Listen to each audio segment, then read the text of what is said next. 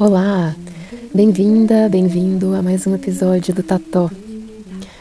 No episódio de hoje, eu vou ler dois textos. Primeiro é um texto curto do Marcos Pedrosa Mitre. Ele é um amigo recente, meu, do Rodrigo e da Antônia. Ele e a família dele, com a Renata e com a filhota Clara, que nós conhecemos através de do grupo terapêutico de homens, do qual ele e o Rodrigo fazem parte. Esse, esse grupo é um grupo muito importante que ajudou bastante a gente no nosso processo é, de gestação e de pós-parto também. E agora está ajudando o Rodrigo num processo de ressignificação das masculinidades e de outros processos internos dele. Então, muito interessante. E é um grupo que começou lá na Lumos, um espaço aqui em São Paulo, e que agora, devido à pandemia, está num formato virtual, com encontros no Zoom. E daí, nas conversas desse grupo, ele mandou um texto, e quando o Rodrigo me mostrou esse texto, compartilhou comigo, eu falei, pô, que legal, posso? Pede para ele se eu tenho permissão para gravar um tató. E na mesma semana, que é essa semana agora, saiu um texto da Eliane Brum, que eu também gosto bastante, no El País, a versão brasileira do El País, falando sobre coisas correlatas, né? O assunto do qual a gente não para de falar há mais de um ano, a tal da pandemia da Covid. Mas conforme o tempo vai passando, a nossa relação com, com a doença, com o isolamento, com o medo, com o luto, vai mudando, né? Conforme o contato que a gente vai tendo com cada aspecto desses. Então eu achei bem interessante, então eu quero ler esse texto do Marcos e depois complementar com a Eliane Brum. Então vamos lá?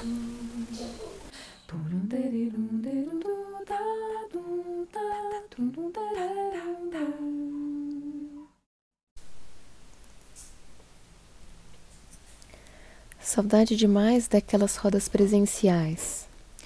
Antes da pandemia, roda era presencial por definição. Era bom ver o grupo com tridimensionalidade, abraçar, repercutir na saída os assuntos. Chegamos a ficar apertados, quase 50 caras, num baita calor naquela sala com pouca ventilação. Se tivesse coronavírus, todo mundo pegava. Nas últimas semanas eu tenho deixado amolecer um pouco essa armadura que meu coração criou para conseguir suportar a dor do que vivemos individualmente nessa pandemia. Para suportar o que se precarizou ainda mais na pandemia. A crise humanitária e a vontade de vomitar que me dá todo dia quando vejo o governo Bolsonaro. Tudo isso e uma filha de dois anos e meio. Difícil. Dei uma anestesiada para resistir e focar nela. E conforme eu vou deixando a armadura sair, percebo com clareza as dores em cada perda, em cada luto que eu silenciei para chegar até aqui sem enlouquecer.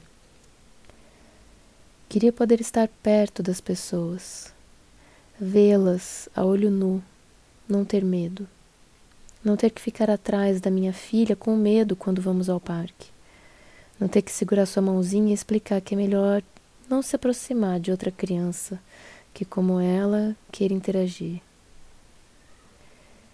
Tenho medo de ir ao supermercado. Eu vou, claro, mas com um frio na barriga. Não posso olhar as pessoas na rua, não posso rir com meus colegas queridos do trabalho. Não posso levar minha filha à escola, não posso ir à feira, à zona cerealista, coisas de que gosto tanto. Cinema, teatro, Sesc, cadê? Agora, meio numa ressaca, depois de muitas questões pessoais, estou conseguindo sentir os efeitos dessa crise em nós. Uma tristeza silenciosa vem ao coração. Uma sensação clara de que, mesmo quando estivermos todos vacinados, mais um ano, uma parte da vida normal, entre aspas, nos será ainda roubada por muito tempo. Quanto tempo para diluir esse trauma coletivo, para voltar a pôr a mão no corrimão da escada rolante do metrô sem ficar paranoico? Qual o efeito coletivo dessa interdição? Que cidadãos seremos? Que povo? Que carnaval, que cultura, que protesto? Vinha um fluxo de saudade triste. É muito foda isso tudo. Precisamos nos comunicar, usar espaços como desse grupo para falar, compartilhar, ouvir, ser ouvido, aprender, acolher. Estou certo de que a lembrança da existência do outro lá fora é uma proteção contra a loucura. Só sairemos dessa juntos. Então, esse foi o texto do Marcos Pedrosa Mitre para o Grupo Terapêutico de Homens. E agora eu vou ler o texto da jornalista Eliane Brum. O texto é do dia 4 de fevereiro de 2021 para o jornal El País. O que significa cuidar de um filho numa pandemia? O sofrimento das crianças na emergência da Covid-19 deve levar os pais a responder a pergunta mais importante para a próxima geração e agir. O menino é filho único e tem oito anos. Logo nas primeiras semanas da pandemia, ele elegeu dois bichos de pelúcia para serem seus parceiros. Quando jogava videogame, colocava um dos bonecos ao lado, com um controle no colo, como se estivessem brincando juntos. Os amigos seguiam com ele, dividindo as atividades do dia. O menino fantasiava outros meninos para enfrentar a falta atroz de outras crianças. Uma mãe me conta por tela que seu bebê nasceu na pandemia e logo completará um ano sem nunca ter visto uma outra criança. Já começa a andar e a balbuciar algumas tentativas de palavras sem jamais ter encontrado ou tocado em outro bebê. Que tipo de efeito isso terá sobre a sua vida? E se a pandemia durar mais um ano? Ela pergunta, mas sem a esperança de uma resposta. Outra menina pede: Mãe, me dá uma criança? A pandemia forjou uma realidade de crianças sem crianças. Ainda não conhecemos totalmente os efeitos que essa experiência radical pode ter sobre quem estreia na vida. Também não sabemos quando esse cotidiano será superado, já que são muitas as variáveis do tempo para completar a vacinação ao impacto das novas cepas que já começaram a circular. A ocorrência de pandemias não é novidade para governos e instituições. Se foi, é por incompetência e irresponsabilidade. E também por essa praga que se pode chamar de síndrome do curto prazo, que é a escolha de governar com medidas de visibilidade imediata, porque tem mais impacto para as ambições do governante nas próximas eleições do que com um planejamento de longo prazo, cujos benefícios ultrapassam o mandato, porque visam ao bem comum. Quem acompanha o tema da saúde pública e as comunicações da Organização Mundial da Saúde sabe que o surgimento de mais uma pandemia era previsto, assim como o fato de que as pandemias se tornaram mais frequentes devido à emergência climática, causa e efeito da destruição de habitats de espécies, e a ampla circulação de pessoas e de mercadorias em um mundo globalizado. São o que o microbiologista francês Philippe Sansonet do Collège de France chama de doenças do antropoceno. As doenças que, é, abre aspas, né?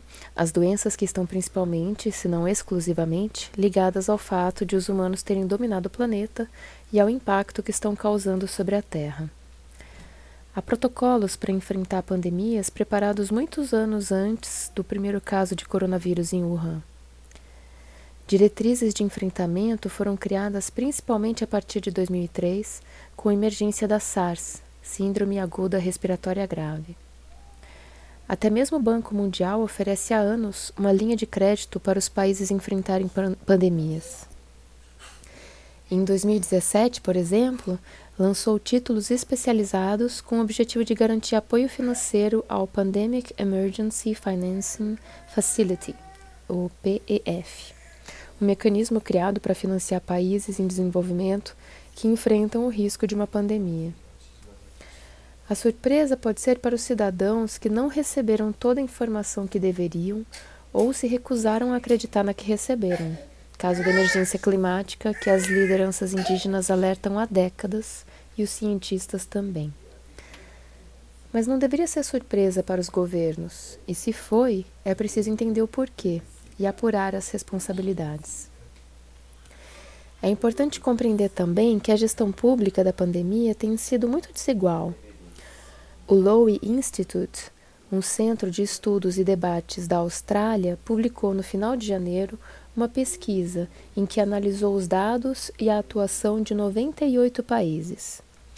O estudo mostrou o Brasil com a nota mais baixa na condução da pandemia, 4,3, e a Nova Zelândia com a nota mais alta, 94,4.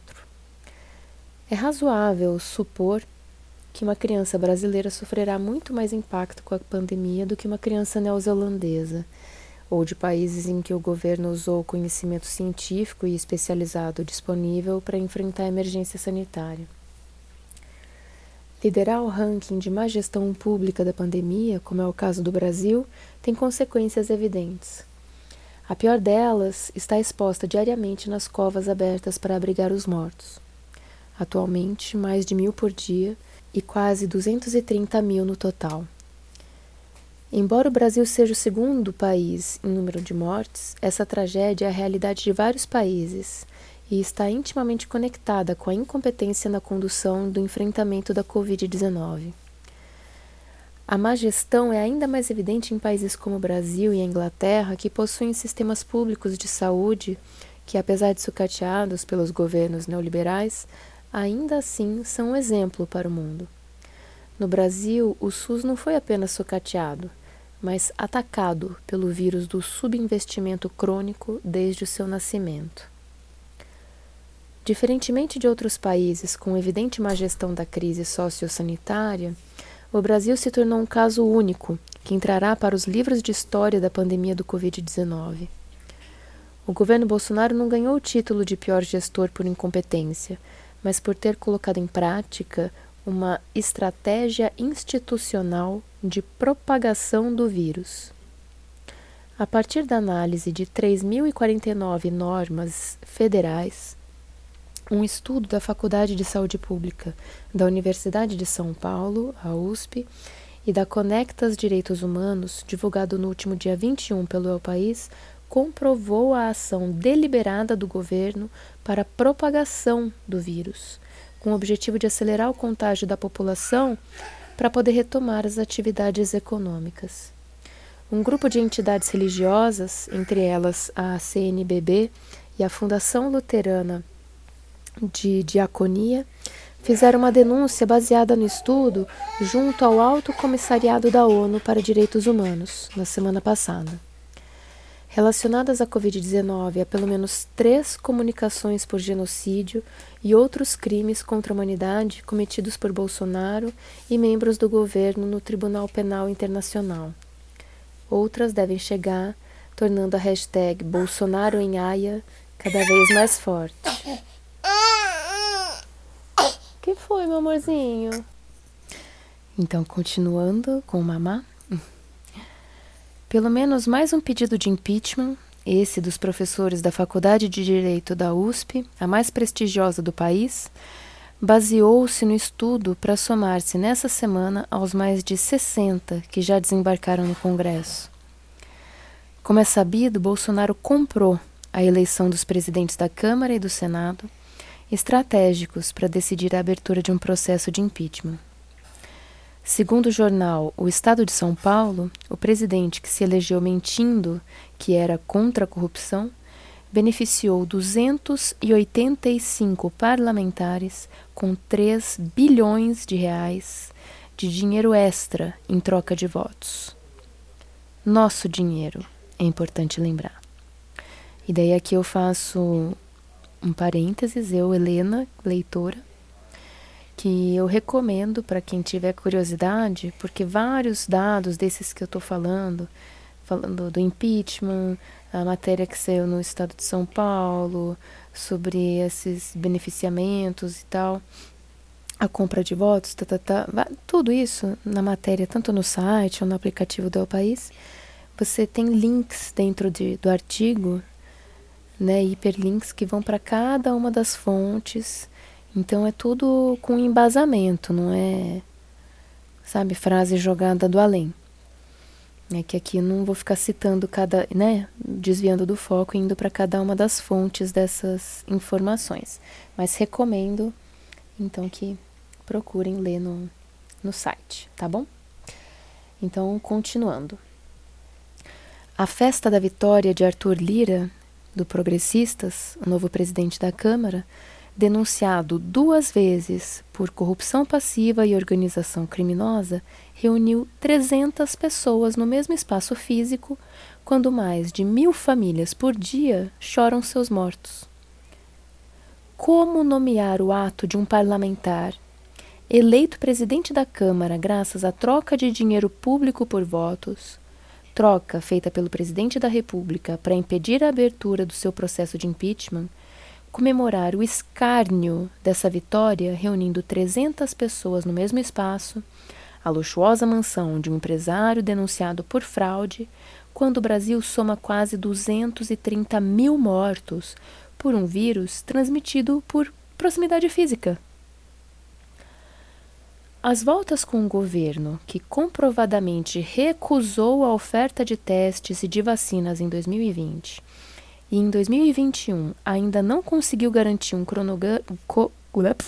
um cronograma confiável de vacinação, a sociedade e as instituições têm pouca energia e recursos para debater e enfrentar as consequências da pandemia. Quando se acompanha a linha do tempo dos atos de Bolsonaro para disseminar o vírus e das reações do judiciário, do legislativo e da sociedade a esses atos, torna-se evidente que quase todos os esforços no Brasil têm sido investidos em bloquear ou neutralizar o boicote sistemático do governo ao enfrentamento da pandemia. Grande parte da energia da sociedade e das instituições está sendo gasta na redução de danos dos atos de Bolsonaro e de seus ministros contra a saúde pública. Isso significa que Bolsonaro se tornou um vírus que não só ajuda a disseminar o transmissor da Covid-19, como também suga toda a capacidade de combate do sistema imunológico da sociedade. Não há como combater dois vírus ao mesmo tempo. A resposta para neutralizar o vírus Bolsonaro é óbvia e foi prevista na Constituição. O que um adulto faz numa situação dessas? Essa é a situação, e é com ela que nós, os adultos, precisamos lidar para cuidar das futuras gerações. Quando o presidente da República é comprovadamente o principal propagador do vírus, todas as pessoas precisam se posicionar e lutar para barrar o que alguns dos juristas mais respeitáveis do Brasil têm defendido como crimes contra a humanidade. Votar é apenas uma pequena parte dos deveres de um cidadão numa democracia. Omitir-se diante de uma política de extermínio que já sepultou quase 230 mil brasileiros, ciente de que uma parte dessas mortes poderia ter sido evitada se as medidas corretas de prevenção e de enfrentamento tivessem sido tomadas, é a pior lição que se pode dar a um filho. É ensinar que, diante de uma ameaça, devemos nos deixar matar. As crianças mais velhas já confrontam o pai ou a mãe ou ambos. O que é que você vai fazer? Em caso de alguns adolescentes, essa pergunta é jogada como desafio e em tom de afronta. Mas prestando um pouco mais de atenção, é possível escutar o medo. O que está nas entrelinhas é: como você vai me cuidar? Ao contrário de muitos países, especialmente na Europa, o Brasil nunca fez lockdown. A palavra em inglês, que já entrou no vocabulário da Covid-19, significa confinamento. Significa fechar mesmo, não fazer de conta, como fazem a maioria dos estados e do, dos municípios do país, ao submeter-se à pressão de empresários e comerciantes que nada entendem de saúde pública. Possivelmente também não entendem de economia, já que vários estudos sérios, feitos por gente séria, que mostram que o melhor para a economia é controlar a pandemia.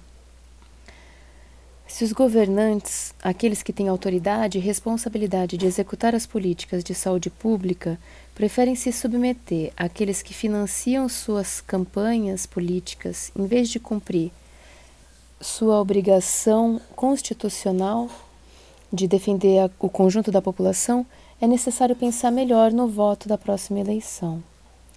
Enquanto isso, adultos responsáveis tomam todas as medidas necessárias à prevenção a que têm acesso: isolamento higiene, e, caso sejam obrigados a sair, máscaras e distanciamento.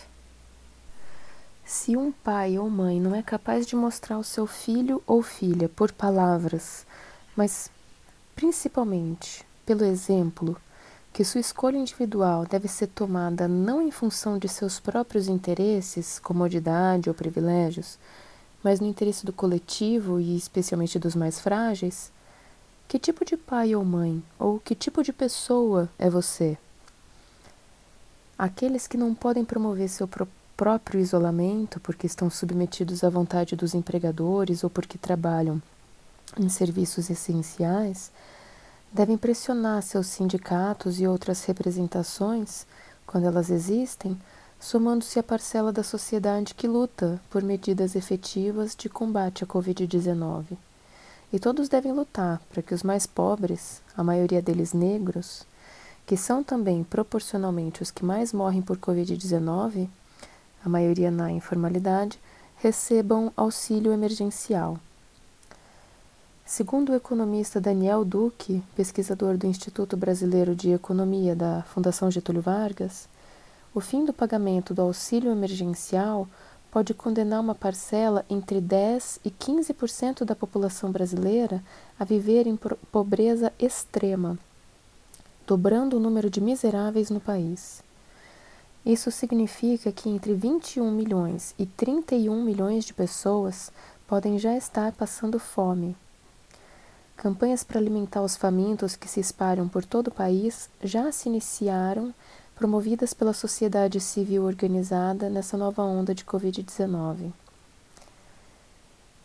Quem individualmente menos precisa de ajuda é quem mais tem obrigação de lutar pelo coletivo. Abrir ou fechar as escolas, eis a falsa questão.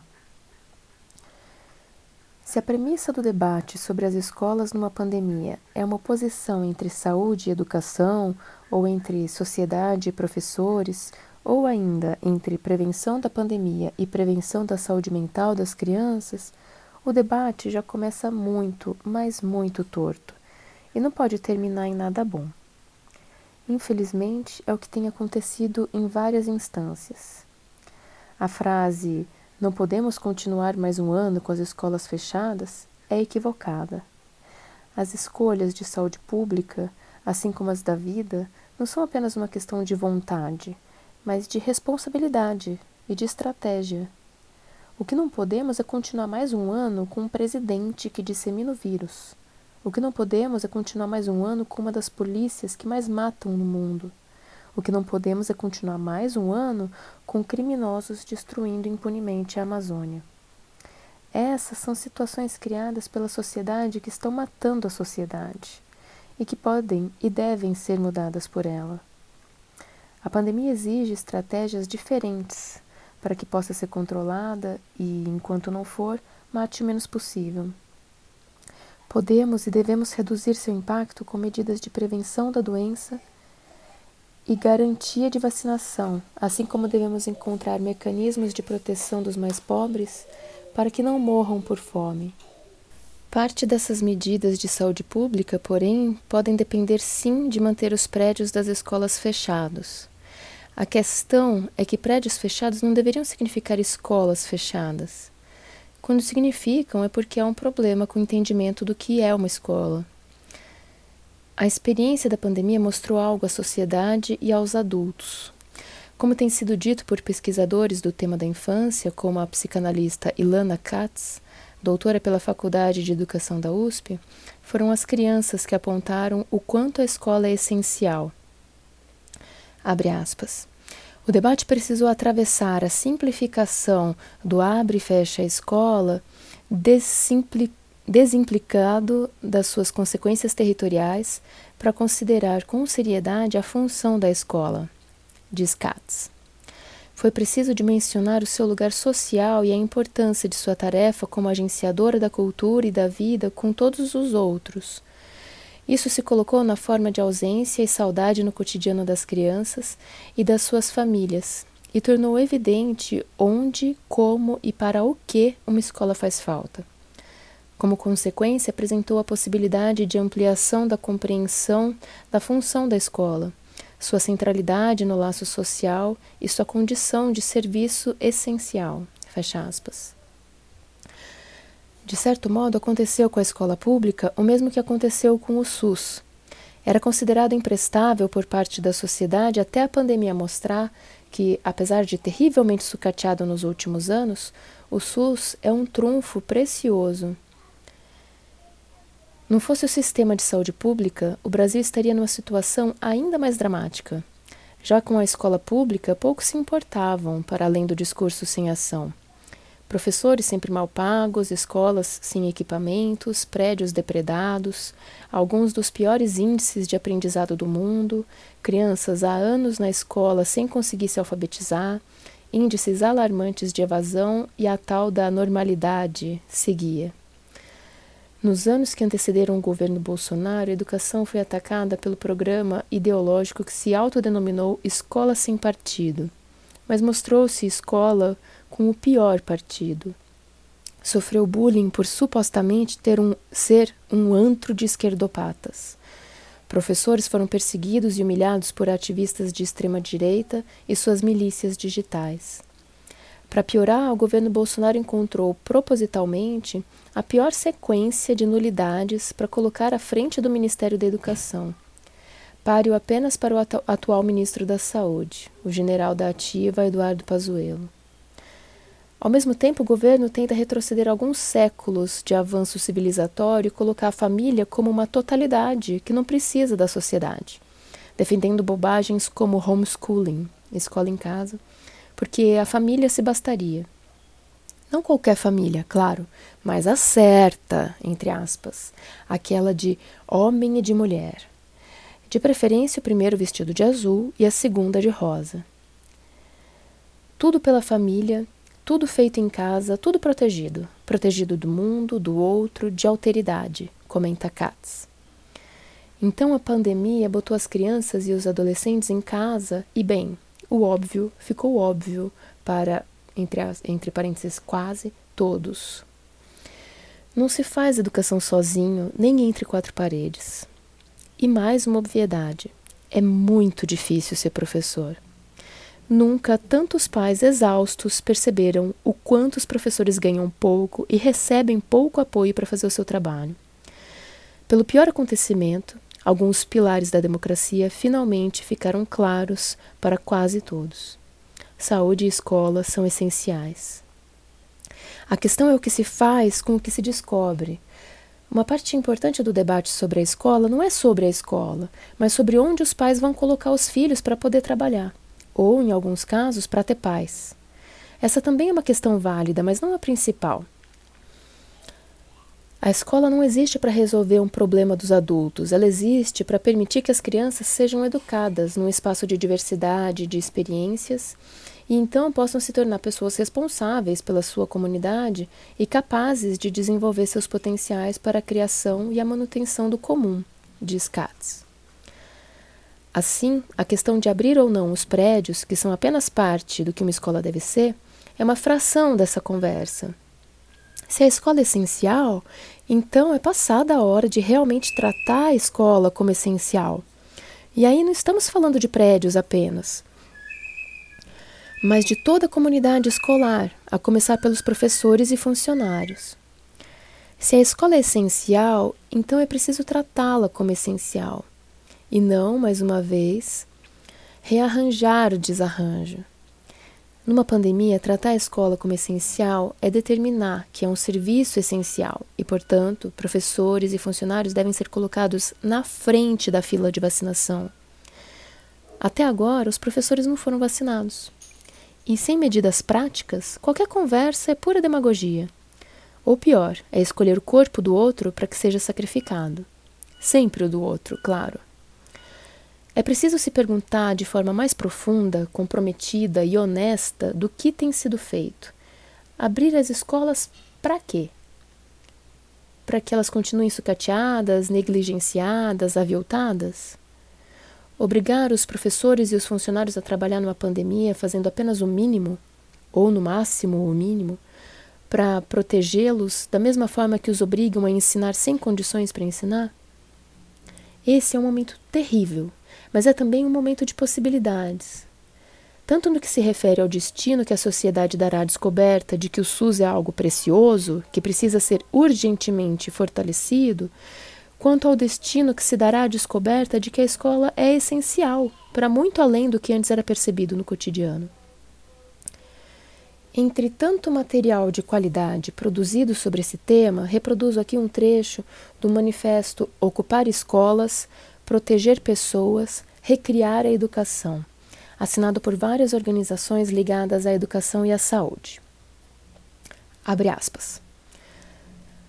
A pandemia desagregou o sistema educativo e a discussão sobre sua reorganização mantém-se no dilema da volta ou não às aulas presenciais. Um problema complexo, com vários níveis, dimensões e interfaces, foi simplificado como se fosse uma simples escolha dual abrir escolas ou manter suspensas suas atividades. Pior, a suposta dicotomia re rede pública e privada, utilizada com frequência para sustentar a desvaloriz desvalorização do que é público estatal, é falaciosa, como se tocarmos exclusivamente na questão da infraestrutura.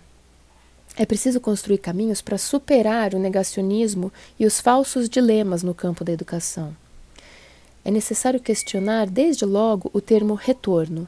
Não é possível retornar na vida. É, preci é preciso seguir e refazer, reinventar, recriar.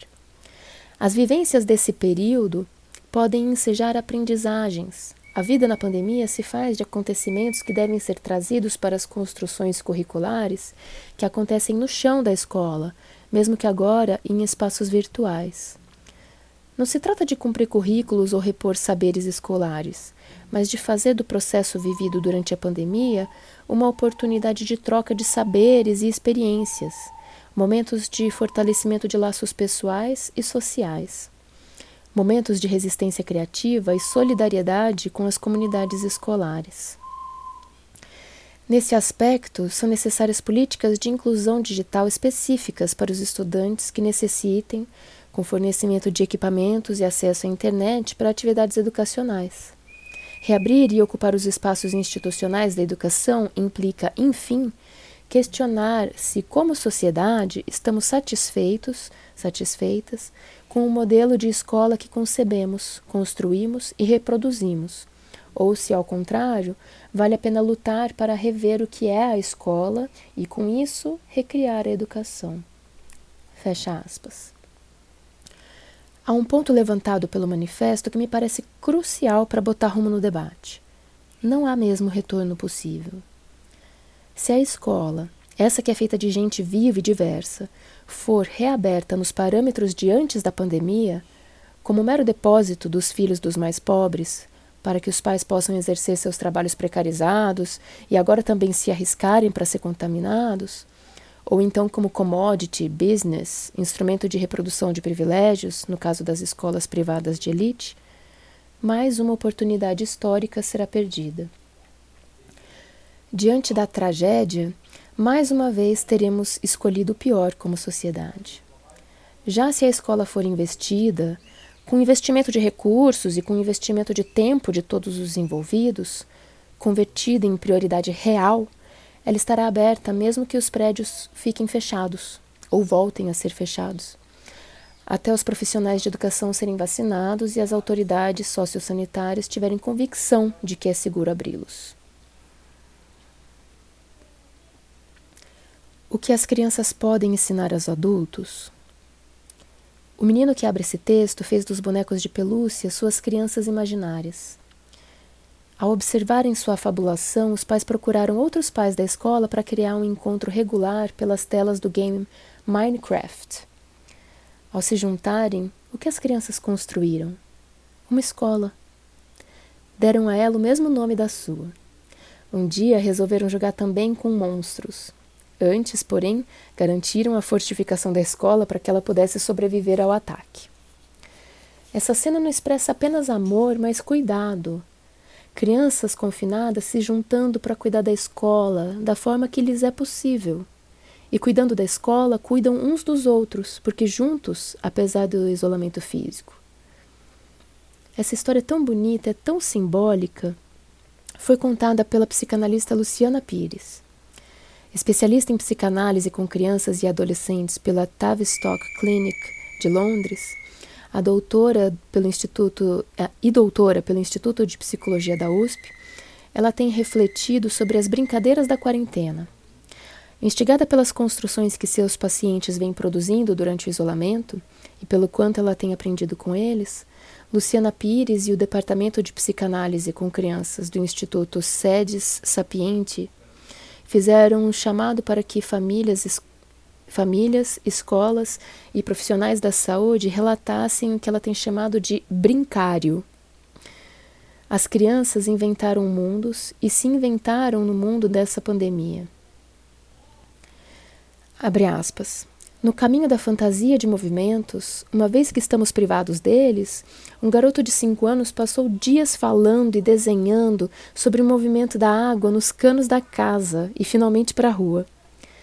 E na mais franca brincadeira de realização de desejo, outro menino construiu um controle remoto de um drone com o qual viaja para todos os lugares que deseja, conta a psicanalista. Outro garoto, esse com seis anos, passou os primeiros dias da quarentena construindo e brincando de arca de Noé. Sonhava em salvar todos do dilúvio que se apresentava, agora com o nome de Covid-19. O mais surpreendente é um fenômeno que une crianças de partes muito diferentes do planeta. Elas estão criando casa dentro de casa tendas e barracas de todos os tipos, com os materiais disponíveis, de lençóis a pedaços de tecido, de caixas a sobras de madeira, embaixo de mesas, no canto de sofás, na esquina do corredor, em lugares possíveis e também impossíveis. Meninas e meninos nunca construíram tanto como nessa pandemia.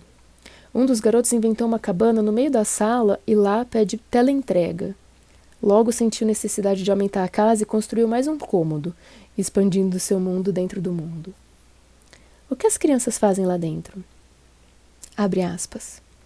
Nossas casas não são mais as mesmas e definitivamente ganharam novos contornos e sentidos. As casas precisam então ser repensadas e re-representadas a partir das brincadeiras, diz a psicanalista. Essas cabanas também permitem que se crie um fora da casa, um campo externo, delimitam um espaço de dentro, deixando o resto de fora, pois não só nos intocamos, mas passamos a fazer o que fazíamos fora de casa, dentro. Vamos à escola, trabalhamos, temos consultas médicas, etc. Talvez as cabanas queiram recriar o íntimo dos lares no meio da casa invadida. Agora que a casa virou o mundo, a criança precisa ter uma casa no mundo. Fecha aspas. Nossa, que louca essa reflexão, muito interessante mesmo. Como na fábula do menino que apontava que o rei estava nu, foram também as crianças que nessa pandemia apontaram que aquilo que os adultos chamavam de, entre aspas, normal, era bem precário. Num mundo que priorizou o indivíduo, nunca a rede fez tanta falta. De repente, a precariedade das relações e do cotidiano se revelou em todas as suas ausências. Como diz um ditado africano, para educar uma criança é preciso toda uma aldeia. Não basta a família, é preciso a escola. Não basta a escola, é preciso a comunidade. Só se faz gente junto com gente. Também foram as crianças que apontaram que não seria possível rearranjar o mundo dentro de casa, como se algo da dimensão do acontecimento de uma pandemia não exigisse lidar com as perdas e recriar o mundo. Com as suas possibilidades, juntando restos e retalhos do que vão encontrando, arrebanhando os bonecos, as crianças foram as primeiras a fazer a sua parte, inventando um mundo dentro da casa que virou mundo para serem capazes de viver com dentro e com fora. Agora precisamos escutá-las, aprender com elas e criar um mundo em que elas possam viver. Porque, como diz uma adolescente chamada Greta Thunberg, nossa casa está em chamas. De dentro de suas cabanas fortificadas, o que as crianças nos perguntam é: e agora? O que vocês vão fazer? Eliane Brum é escritora, repórter e documentarista. Autora de Brasil, Construtor de Ruínas Um olhar sobre o país de Lula a Bolsonaro, pela editora Arquipélago. O site dela é elianebrum.com. É, e daí tem as redes sociais, e-mail, etc. E então é isso. Bem, eu gosto muito das análises da Eliane Brum, apesar de parecer assim, ela sempre junta muitas informações, então às vezes fica até meio cansativo, porque fica muito aquele jornalismo muito profundo, né, que vai juntando tantos dados e é, ainda mais nesse caso fica difícil de você extrair a humanidade disso tudo, né, porque é uma coisa tão bruta que é apresentada, são tantas dúvidas e, e realmente escancara essa precariedade das, das relações, de como o governo e a sociedade como um todo está conseguindo lidar com, com esse fator da pandemia e com essa questão que para mim, apesar da minha filha não não ir para creche ainda ou para escolinha, é um caso que eu acho assim essencial ser discutido e que eu vejo muita informação, é, muita confusão mesmo, né, na troca de informações com relação a essa abertura das escolas e tudo mais. Então, eu quis compartilhar essa leitura Está sendo a minha primeira leitura dessa matéria também, então eu não sabia o que estava por vir, mas eu achei interessante. Então, abri primeiro com o texto do Marcos, que é mais coração mesmo, é só pôr para fora essa angústia, e depois trazer toda essa análise com as falas da, da psicó, das psicólogas, né, de gente que está estudando mesmo a fundo, não só é, uma discussão de opiniões, mas realmente uma discussão de estudos, de pessoas que estão realmente debruçadas em cima disso. E para mim fica só mais evidente realmente essa questão da importância da gente olhar para o sistema educacional como um todo. E uma coisa que ela falou, repetiu algumas vezes até no texto, mas que eu ainda acho que pode ser mais valorizado, que é a questão do SUS, que precisa ser realmente valorizado, e ter um financiamento digno, decente. Se essa não for a hora, eu não sei qual poderia ser, mas eu estou vendo muito pouco ser falado sobre isso. Falado assim, em termos possíveis, né? Em termos de, de você perceber uma ação. Não, na minha bolha é bem falado, mas né, no âmbito nacional, que você fala, não, olha, estamos caminhando para alguma coisa, né? Não, aí é um silêncio. É aquela coisa impressionante de como conseguem né, negar a importância de um assunto e de, sei lá, de falar qualquer besteira, aquela famosa cortina de fumaça, né? Que a política sempre foi muito mestre em fazer e que esse último governo tá assim, se tem uma coisa que ele tem talento, é nisso, né? Em fazer, lançar uma grande cortina de fumaça em cima do que realmente importa, com polêmicas totalmente banais. Então eu gostaria de ter lido uma poesia também, alguma coisa assim que inspirasse a nossa alma. Mas eu vou deixar assim, esse texto é, é isso. É, a gente está precisando passar por essa reflexão, Para mim está sendo um momento é, importante de fazer essa reflexão, porque é, nós acabamos de passar pelo fantasma de talvez ter pego a Covid, ainda não confirmada, mas é, se pegamos foi uma forma branda, então estava muito latente assim no meu ser essa questão da, da pandemia e das relações nessa, nesse cenário. Então é isso, pessoal. Eu sou a Helena Salgado e se você está ouvindo pela primeira vez o Tató, saiba que você pode acompanhar o podcast. Também tem a sua rede social lá no Instagram, procure por arroba Tató Podcast.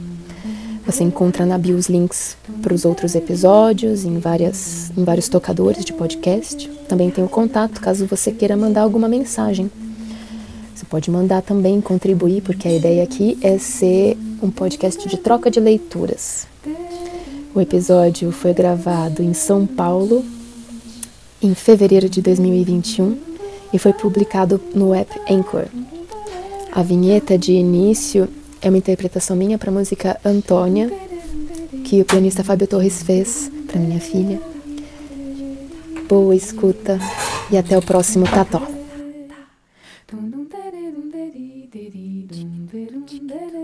you.